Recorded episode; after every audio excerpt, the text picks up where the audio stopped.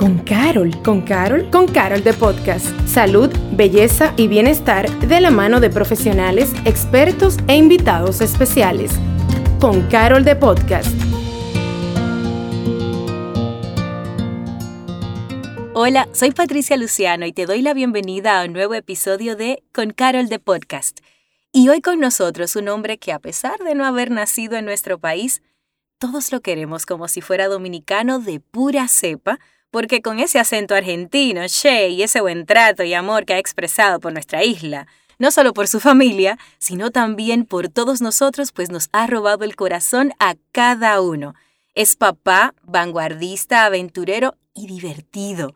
Tiene dos chicos que ya no son tan chicos y pues hoy hablaremos de este hermoso rol que él desempeña en sus vidas. Así que, bienvenido Federico Osores a nuestra casa con Carol de Podcast. Wow, pero con esa presentación ya. Gracias por todo, nos vemos.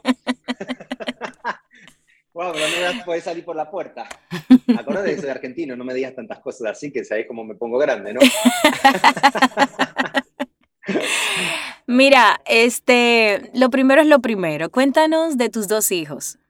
Mis dos hijos, mis dos hijos son, son lo máximo. Mis dos hijos son parte de lo que le dan sentido a mi vida.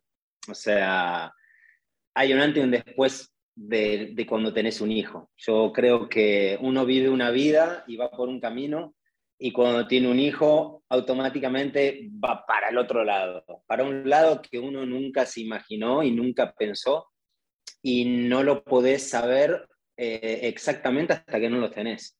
Es algo, no te diría que es lo que me hace levantarme todas las mañanas, pero es algo por lo que te hace luchar, es algo por lo que te quita el sueño. Eh, los hijos son los que te dan la alegría máxima, los hijos son el amor incondicional hacia un ser humano y una persona. Mis hijos son eh, esas personitas que, que, me dan ese amor y que se preocupan y es esa familia que, que va a estar siempre. Va a estar, los hijos van a estar más hasta que tu esposa. Vos de tu, de tu esposa te podés divorciar y separar y no verla nunca más. Tus hijos no. O sea, bueno, hay casos, ¿no? Pero yo estoy hablando por mi experiencia, por lo que viví como hijo y lo que estoy viviendo como padre, ¿no? Me imagino que eso es, es, es único. ¿Y qué tan diferentes son? Es decir, dos personalidades, dos personas. ¿Cómo te manejas con cada uno? ¿Cuál es tu relación? ¿Cómo lo haces? ¿Cómo lo manejas? Eh, la verdad que Diego y Matías son hijos de los mismos padres y siempre con Karina hablamos y decimos que son agua y aceite. O sea, son totalmente diferentes. O sea, totalmente diferentes agua y aceite. O sea, eh, nada que ver. Entonces, lo que para Diego, que fue el primero, funcionaban las cosas y el trato o, lo que, o cómo lo manejamos, la educación o lo, o lo que hacíamos con él, para Matías no funciona. O sea, para Matías empezamos empezamos porque uno no tiene un librito de ser padre. Lamentablemente no hay un manual. Si existiera un manual que te dice, mira, si vos haces esto, listo, sos buen padre, sería espectacular, pero no, no, no existe. Entonces, lo que nosotros fuimos aprendiendo con Karina, con Diego, eh, con la inexperiencia del primerizo, eh, quisimos aplicarlo un poco con Matías y no iba funcionando, nos tuvimos que ir acomodando. O sea, Diego es, es muy diferente, Matías es más intenso, Diego es más contemplativo, Diego es más tranquilo, él, es más eh, retraído, por decirlo así, más reservado. Eh, Matías dice todo, es expresivo, es, eh, es intenso. Son totalmente diferentes y tratamos de darle más educación, pero es lo que te digo, la misma educación no funciona para los dos, para los dos hijos. O sea, una cosa funciona para uno y otra cosa funciona para otro. Y eso uno lo va aprendiendo en el camino. O sea, uno va eh, haciendo lo que uno aprendió con el primero, lo quiere hacer con el segundo y ve que no funciona, entonces tiene que ir acomodándose, tira y afloja de la soguita, va probando y bueno, se va acomodando. Ya con 12 años, Matías, que es el más pequeño, ya más o menos ya sabemos cómo funciona y cada uno tenemos tenemos las reglas o los parámetros para cada uno. Eh, no, es, no los queremos diferentes, no los amamos diferentes, pero, pero sí los educamos, o sea, los tratamos diferente en el tema de educación y demás porque son diferentes. ¿Y cuál fue tu está reacción? bueno también que sean diferentes. ¿eh? Claro. Imagínate si fuesen los dos iguales, o sea, está bueno que sean diferentes. Claro, ¿no? Y me imagino que además, al enterarte de ser padre, que ibas a ser padre por segunda vez, entonces, después de haber sido padre de Diego y de ya tener un tiempo con un solo hijo, tiene que haber sido toda una, pues, todo un cambio. ¿Cómo fue eso para ti en ese momento? Sí, la verdad que eh, nosotros, Diego, tenía siete años y, en un momento con Karina dijimos, mira, es ahora o nunca. O sea, no podemos, ¿cuánto tiempo más vamos a esperar? Siempre lo íbamos posponiendo porque, ah, porque yo tengo trabajo con fulano, ah, porque tengo trabajo no puedo, ah, no, que este año no, porque tal cosa. Y nunca encontrábamos como el momento justo. Yo aprendí que si uno busca el momento justo para tener hijos, no lo vas a tener nunca. Nunca va a estar el momento justo. Hay que tener las ganas y el deseo y hay que darle para allá y tenerlo. Y después las cosas se van acomodando y resolviendo. Entonces, cuando Diego tenía siete, decidimos, bueno, le di, o sea, hablamos con Karina y dije, bueno, ¿es ahora o, o, ya nos quedamos con uno? Yo no tengo problema con quedarme con uno, es medio egoísta, pero nos quedamos con uno, no vamos a tenerlo cuando tenga 15, tampoco tanto empezar de nuevo. Ya con 7 era bastante grande, ya estábamos empezando de nuevo. Imagínate que Diego siempre fue demasiado independiente. Nosotros nos íbamos de fin de semana y le decíamos, Diego, nos vamos de viernes a domingo, prepárate el bulto. Y él con 7 años, con 6 años, se preparaba su mochila, sabía que tenía que poner dos pantaloncillos, un traje de baño, o sea, se armaba solo, desayunaba solo. Ya eran, o sea, 7 años y era bastante independiente. Entonces, empezar de cero fue complicado. Eh, tomamos la decisión, lo buscamos y al buscarlo, eh, nosotros al principio queríamos tener las dos experiencias, ¿no? O sea, tener, teníamos ya a Diego, queríamos tener ahora una nena. Entonces empezamos a buscar métodos de ovulación, de los días, de contar, de lo otro, porque entonces si lo hace cuatro días antes, no sé cuánto, entonces, viste, la teoría, la teoría de, de, de buscar el sexo. Eh, hicimos un mes la teoría, te hicimos otro mes la teoría, hicimos... Ah, llegó un momento que él me dijo, mira, loco, ya, ya, vamos a tenerlo o vamos a tenerlo, es hoy. Le digo, mi amor, si es hoy, va a ser varón. No, porque si es hoy, va a ser varón, mira los días que... Es hoy. Perfecto. Si tu mujer te dice que te tires del techo, ruega que sea abajo. Eso, me, eso aprendí también. Y, lo tu, y ese día, eh, nada, llegó Matías. No llegó Matías, pero ese día empezaba el proceso y nueve meses después llegó Matías varón, como le dije. Pero nada, espectacular. La verdad que para mí tener dos varones es espectacular. No tengo la experiencia de nenas, pero yo creo que si tuviese una nena me moriría, haría lo que quiera conmigo, sería sería súper celoso, eh, insoportable y gracias que tengo dos varones, me parece. Y entonces, después de todo lo antes dicho, ¿cómo es la convivencia entre hermanos? Porque hay una diferencia de siete años. Sí, la verdad que Matías tiene que agradecer todos los días por el hermano que tiene. Eh, Diego, desde siempre, por más de que se lleven siete años, siempre fue compañero, siempre jugó con él, siempre lo entendió. El otro hacía un capricho, una rabiota, una rabieta cuando era chiquito y él lo consolaba, le decía, lo trataba de educar, le decía, no, no comas así en la mesa, ¿qué dijiste? Fue como un segundo papá. Nosotros siempre a veces decimos que tuvimos dos hijos únicos casi porque Diego tenía siete cuando nació Matías, entonces era como que los dos estuvieron mucho tiempo bebés y solos. Eh, y la verdad, como te decía, tiene que agradecer muchísimo eh, el, el, hermano mayor que tiene. Él, él le tiene paciencia, él, él, se adapta y baja su, su edad para jugar con él. Eh, le jugaba al topado, le jugaba al otro, le jugaba con el jueguito, le explicaba, le decía. La verdad que se llevan espectacular. O sea, con una diferencia de edad grande de 7 años, más ahora que digo ya tiene 19 eh, y ya está en otro mundo, o sea, en otra etapa, eh, le sigue jugando, le sigue participando, siguen haciendo cosas juntos, vamos a la playa y juegan a, a la pelea, y juegan a computadora un juego, y jugamos a cartas, y la verdad que, que hay una diferencia grandísima, pero la llevan súper bien, súper bien y, se, acompañan y, se disfrutan los dos juntos, porque para Diego cuando era chiquito yo era su ídolo, para Matías su ídolo es su hermano, no soy yo, lamentablemente, ¿no? Pero es muy bonito. Sí, sí, es así, es así. Pero es muy bonito. Sí, sí, sí, la verdad que sí, es, lógico, es lógico que su hermano mayor sea su ídolo y sea su, como su ejemplo o él quiera ser como él, ¿no? Me parece que es lo más lógico que, que pase, ¿no?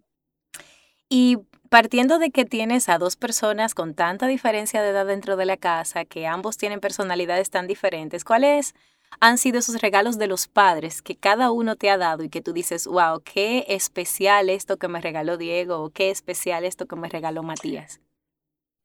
Sin comparar uno con otro, eh, el regalo que más importante que me dio Diego fue hacerme padre. O sea, ese día cuando yo estuve en el parto y lo vi salir y vi que ese pedacito de gente que solo respiraba era mío, eso fue, yo creo que es el día más importante o más feliz de mi vida, o sea, no lo puedo comparar con nada, o sea, ese día de, que ese regalo de hacerme padre eh, fue lo mejor que me pudo haber pasado no quiero que se malinterprete, no es mm, más amor ni mucho menos amor que Matías. Pasa que con Matías ya era padre, entonces la sensación es diferente. Eh, la verdad que ellos,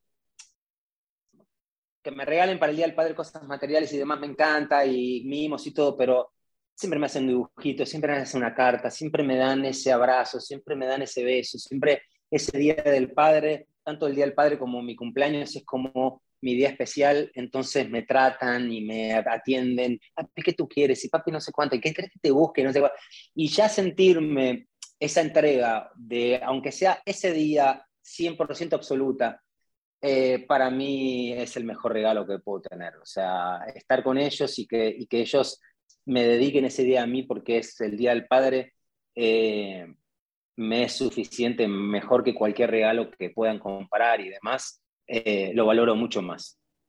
Y entonces, me gusta recibir un regalito, no seamos Por supuesto, por supuesto, no, no, yo estoy aquí esperando que tú lo digas. Claro, obvio. No, y aparte de que estamos, estamos aspirando a que cuando ya sean millonarios te regalen un helicóptero chiquito, una villa pequeñita, por supuesto, ¿no? Porque cosas pequeñitas, de pequeños detalles estamos conscientes. Sencillas. Sencillitas. Entonces, em, quienes seguimos, pues, la relación de ustedes a través de las redes sociales, podemos notar esa combinación de papá y amigo que tú mantienes con cada uno. Sin embargo, ¿cómo se logra eso? ¿Cómo se logra mantener esa dinámica de papá slash amigo como hasta el momento nosotros desde afuera podemos percibir? Yo creo que lo de papá y amigos, yo siempre dije que cuando tenga un hijo, antes de tenerlo, ¿no? Em, siempre quería, dije, voy a ser amigo de mi hijo, voy a ser amigo de mi hijo, quiero ser amigo de mi hijo. Al principio, cuando era chiquito, Diego, que fue la primera experiencia, pensaba que, que, podía hacerlo y eso. Cuando fue creciendo me fui dando cuenta que eh, no soy amigo de ellos. O sea, sí soy compañero, sí los puedo apoyar, sí los puedo entender, sí puedo ser permisivo, sí puedo darle consejos como padre, pero yo creo que mm, amigo, amigo, amigo no soy. O sea, y yo creo que un padre no, no debería ser amigo, porque es padre. Entonces, si vos sos padre, no podés ser amigo. ¿Por qué? Porque hay una línea muy fina entre el padre y el amigo en el respeto, por ejemplo, ¿no?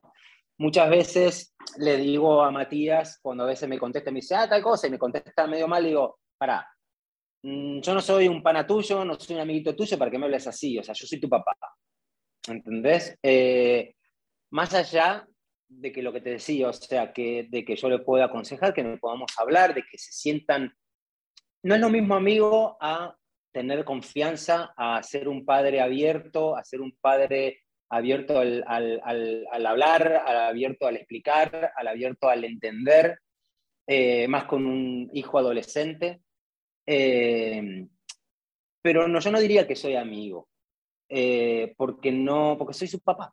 Y prefiero ser su papá a ser su amigo. No sé si me explico, o sea, no sé si, si... Ok, bueno, nada, es eso. Me parece que por eso te digo, eh, soy papá, soy, soy papá, y en, ese, en ese, ese tipo de papá, no amigo, ¿no? Sí, para tu tranquilidad lo que creo que nos estás diciendo es que a pesar de que tienes cualidades que parecen de amigo, el rol que prime es el de papá. Totalmente. Sí, porque hay un respeto y hay una, hay una ellos tienen que saber que, que, que, no soy un pana, o sea, más allá de lo que te digo, tenemos absoluta confianza, hablamos de todo, lo que sea, pero sigue siendo su papá, ¿entendés? Y hay un respeto de padre que no, no, se, que no se puede perder, ¿no? Bueno, eso es lo que me enseñaron y eso es lo que creo que es lo correcto y eso es lo que, lo que hago. Y entonces, ¿cuál es esa ¿Qué es eso que más sientes que disfrutas de ser papá? Porque habiendo dicho todo esto, de cómo tú mantienes ese balance entre cómo tú te manejas con ellos, pero que siempre tienes ese rol de padre muy dentro de ti, entonces, ¿cuál es esa... ¿Qué es eso del rol que tú dices, wow, esto es lo que más me gusta de ser papá? La verdad que a mí lo que más me gusta es verlos verlos crecer, verlos desarrollarse, verlos haciendo lo que les gusta. Me gusta, me gusta compartir con ellos. Eh, comparto, son como son con tanta diferencia de edad, comparto diferentes cosas con uno que con otro. Eh, pero me gusta, me gusta estar con ellos, me gusta ser parte de su vida, me gusta, me gusta yo ser parte de su vida y que ellos sean parte de mi vida, obvio. O sea, ellos siempre van a ser parte de mi vida, incondicionalmente, pero me gusta ser yo parte de su vida. Que me pregunten algo, que me, que me tengan en cuenta, que valoren y escuchen un consejo o que me pidan ayuda porque no saben hacer algo y poder enseñarles algo, sea lo que sea, sea con un taladro hacer un hoyo en la pared o sea en el colegio que no entendía algo de matemática, por ejemplo, ¿no? O que me digan necesito algo, me gusta que me necesiten, o sea, ojalá me necesiten toda la vida, o sea, yo ya soy grande, vivo hace mucho tiempo acá en República Dominicana y mis padres viven en Argentina. Y por más de que no vivamos en el mismo país y todo, yo los sigo necesitando a ellos. Bueno, yo quiero que ellos me sigan necesitando. No que sean, siempre los creamos, los, crié y los, los criamos independientes, para que sean independientes, para que, para que ellos eh, sean, eh, puedan estar solos. Pero que nos necesiten, me gusta que me necesiten y, que me tengan en cuenta y que me valoren y que, y que ser parte de su vida, por más de que sigan creciendo, me gusta eso y eso creo que lo voy haciendo, nada, es una lucha diaria, es como una planta, hay que regarla todos los días y a veces se pone complicado, pero es un trabajo diario, la verdad. Y ya que mencionas el trabajo diario, lo complicado que se vuelve y de alguna forma los retos que tú de alguna manera vas viviendo, pues ¿cuáles son esos retos que entiendes que enfrentan los padres de esta generación? Yo siempre digo que nosotros somos la última generación de hijos obedientes y la primera generación de padres obedientes. Nosotros nos tocó eh, explicar todo, nos tocó que nos pregunten, nos tocó eh, que nos interrumpan, que se metan, que digan por qué no. Bueno, ¿por qué no? Bueno, porque no no es una respuesta. ¿Entendés? Hay que explicarles, hay que razonarles, hay que, nos, tocó eso. Yo creo que ese es el, mayor desafío, el, tener que explicarles, el tener que ser comprensivos, el tener que no, que no decirles, que no... Antes, en mi época, mi papá y mi mamá con sus amigos estaban en una reunión hablando y no se me ocurría decir, Ah, no, porque yo, porque decían, pará, los grandes están hablando, cuando los grandes hablan, los chicos se callan. Era así, era mucho más autoritario, ¿no? Eh, y hoy en día no es así, hoy opinan, te interrumpen, te dicen, y hay que tratarlo de una manera, hay que estar todo el tiempo negociando y te explico, no, pero vamos a tal lado, entonces yo después veo qué hago, entonces no, pero para, yo no tengo ganas. Eh, esa negociación diaria de todo, de por ejemplo, ah, no me quiero bañar. Bueno, pero te tienes que bañar. ¿Por qué te tienes que bañar? Y bueno, porque es la higiene natural de la persona. Sí, pero ¿qué pasa si no me baño? Y la verdad no pasa nada si no te bañas un día o dos días, pero hay que bañarse. ¿Entendés lo que te digo? O sea, hasta esas cosas hay que estar explicando y todo. Y es bastante desgastante, ¿no? O sea, a nosotros nos crean diferente, por eso digo que somos la última generación de hijos obedientes, donde no, no pedíamos explicación, donde acá se hace lo que yo digo porque es mi casa. Y ahora somos la primera generación de padres obedientes, donde tenemos que a nuestros hijos chiquitos explicarles absolutamente todo. Entonces eso es bastante un desafío, ¿no? Me parece que, no, lo que nos tocó. Tú sabes que nosotros hemos también visto la importancia que tiene para ti apoyar a Matías con el fútbol, que podemos ver cuán apasionante es para él. ¿Eso fue algo que le llegó a él solo, que ustedes lo vieron, que vino con él o que él de repente un día dijo, quiero hacer esto o de alguna forma ustedes lo inspiraron, tú particularmente, tuviste alguna influencia sobre él de, mira, vete por aquí o cómo se dio todo ese tema del fútbol? Mm, yo creo que fue, seguro que tuvo alguna influencia de mi parte porque al ser argentino y haber nacido en un país tan futbolero y todo, eh, en casa, por ejemplo, cuando juega Argentina es un rito. O sea, yo no, o sea, dejo trabajo, dejo lo que sea y vamos a ver la selección argentina jugar. Y eso se, siempre se hizo desde chiquito, desde que mi hijo Diego era chiquito y desde Matías era chiquito. Y, y, lo disfrutamos muchísimo. Entonces, él empezó a ver los partidos de Argentina con nosotros, empezó a ver una, una pasión por el fútbol o por, o por una selección de un país. Y la verdad que fue una combinación, no es que yo se lo inculqué ni yo se lo dije, yo no juego fútbol. O sea, yo veo la selección argentina, pero yo no juego fútbol, nunca me vio jugar fútbol. O sea, puedo jugar con él algo, pero en verdad no juego fútbol. Tengo amigos argentinos acá que juegan fútbol todas las semanas y yo nunca jugué fútbol. Eh, y y él, él, él, la fue descubriendo. Empezó a ver eh, fútbol conmigo y empezó a tener su pasión y la verdad que es un sacrificio grande pero lo hacemos con tanto amor y lo hacemos con tanta, con tanto, con tanta, eh, eh, con tanto agradecimiento, o sea, como, o sea, descubrir, ver a tu hijo que le apasiona algo tanto y poder apoyarlo eh, no tiene precio. O sea, la verdad que, que apoyar a, apoyarlo a él en algo que le guste y que disfrute tanto, verlo disfrutar tanto, la verdad que vale la pena el sacrificio, porque hay que llevarlo, hay que traerlo, que el fin de semana, que el otro fin de semana, que juega en el interior, que ahora el, el torneo y todos los fines de semana. Entonces, pero la verdad que es un sacrificio que vale la pena porque él lo vive de una manera increíble. O sea, ya él tiene, él, él se viste con camiseta de fútbol todos los días. Yo le digo, ah, te puedes poner una ropa normal, ponete un t-shirt normal y no, se pone pantalón de fútbol y la camiseta del Manchester City pone eh, un pantalón corto y la de Boca Junior o la de Argentina y quiere la nueva ahora que viene el Mundial y quiere el álbum de postalitas del Mundial porque lo quiere llenar, le digo, bueno, pero va a salir en un mes. Sí, pero yo lo quiero ahora. Tiene esa pasión por dentro que la verdad que la pasión que tenga fue el fútbol. Si hubiese sido otra también se le hubiese apoyado. O sea, que un hijo tenga una pasión por algo hay que apoyársela, o sea, definitivamente. Tú hablas con tanto amor sobre su pasión, lo feliz que estás con él, con todo lo que hace y con igualmente con Diego. Sin embargo, asimismo como estás feliz por, por vivir este momentum donde ambos están desarrollando sus pasiones de una manera o de la otra, también uno como padre, me imagino que en tu caso están esos miedos que te acompañan de lo que les puede pasar o de lo que están viviendo, etc. Entonces, a ti, ¿Qué te da miedo con respecto a la vida de tus hijos?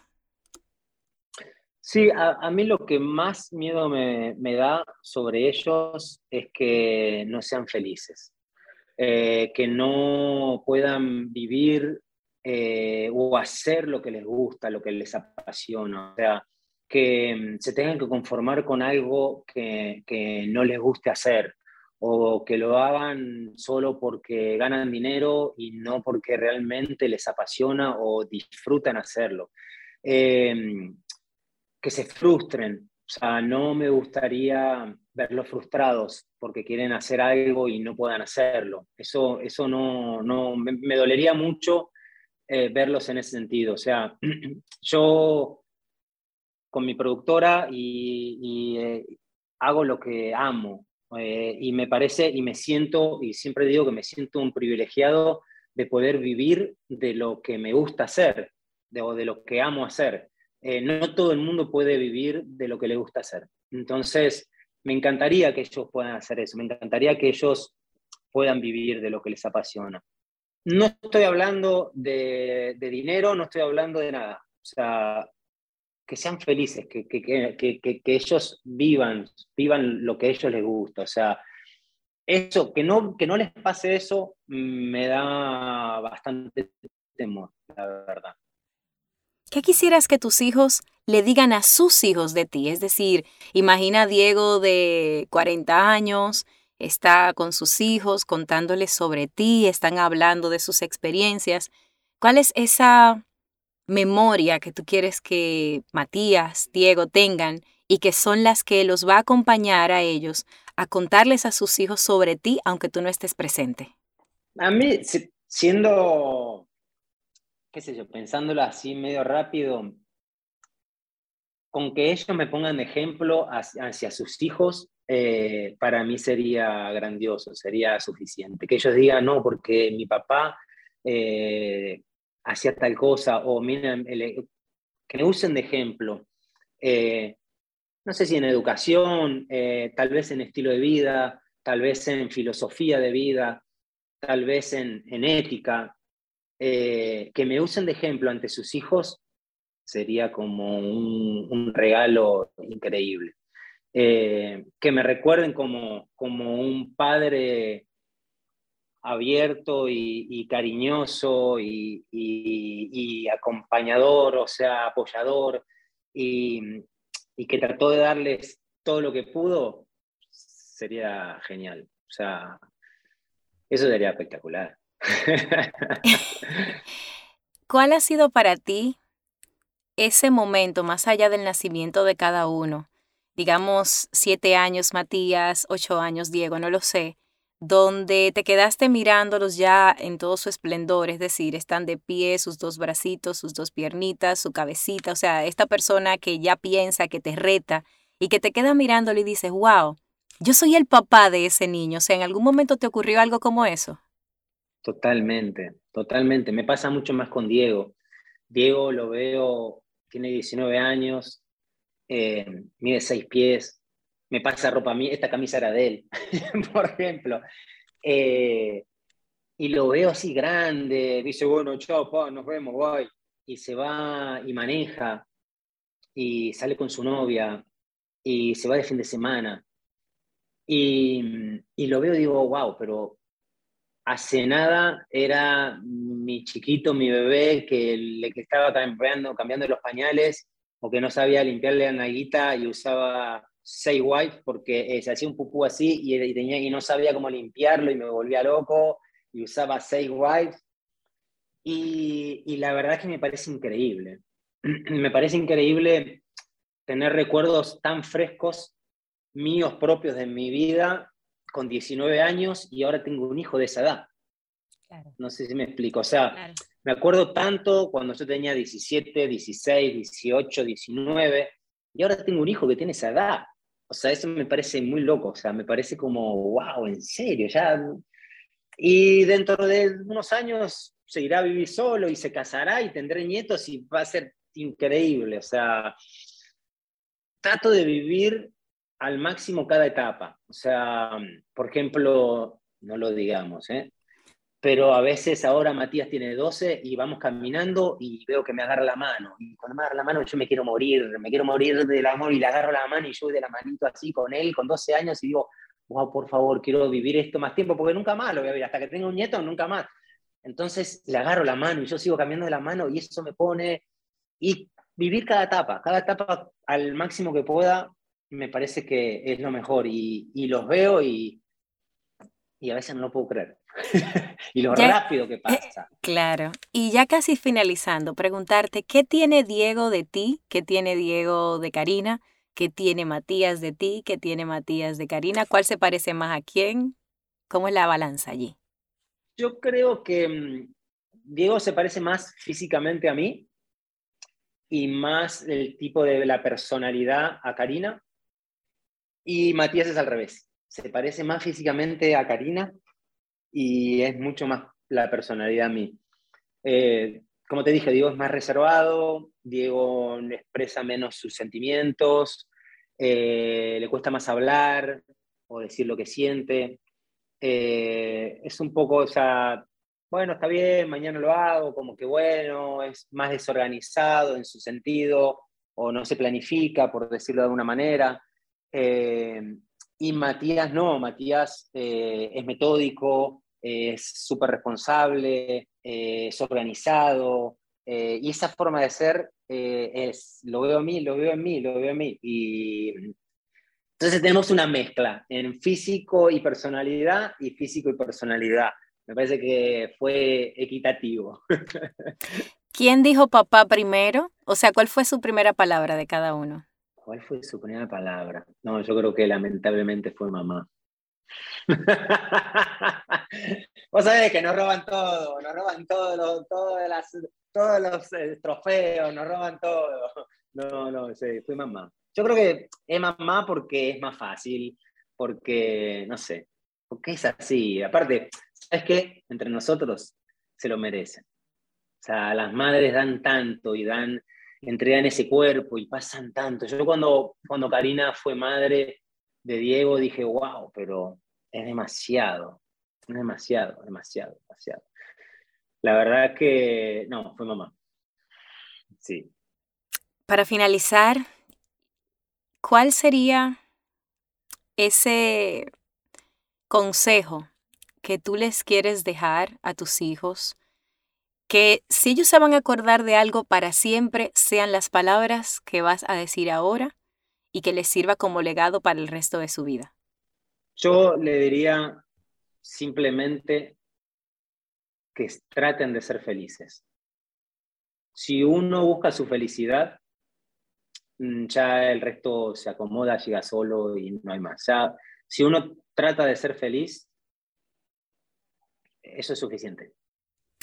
Bueno, yo creo que con esas palabras de luz que nos regalas, Fede, estamos más que agradecidos con que te hayas tomado el tiempo de compartir esta sabiduría de lo que ha sido para ti la paternidad. Gracias por dedicarnos todo esto y permitirnos conocer un poco más de esa relación padre e hijos que tienes con Diego y Matías aquí en esta que es tu casa con Carol de Podcast.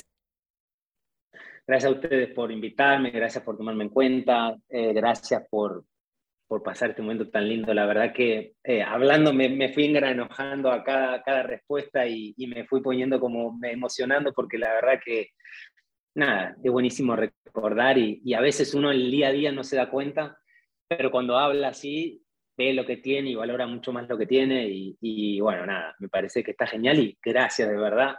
Y saben que somos parte de la familia, eso, eh, eso lo saben. Así que de verdad, gracias a ustedes. Bueno, pues muchísimas gracias a ti que llegaste hasta este momento. Ya sabes que próximamente tendremos un nuevo episodio donde tendremos más contenido de valor aquí en Con Carol de Podcast. Gracias por acompañarnos a Con Carol de Podcast. Nos escuchamos en un próximo episodio.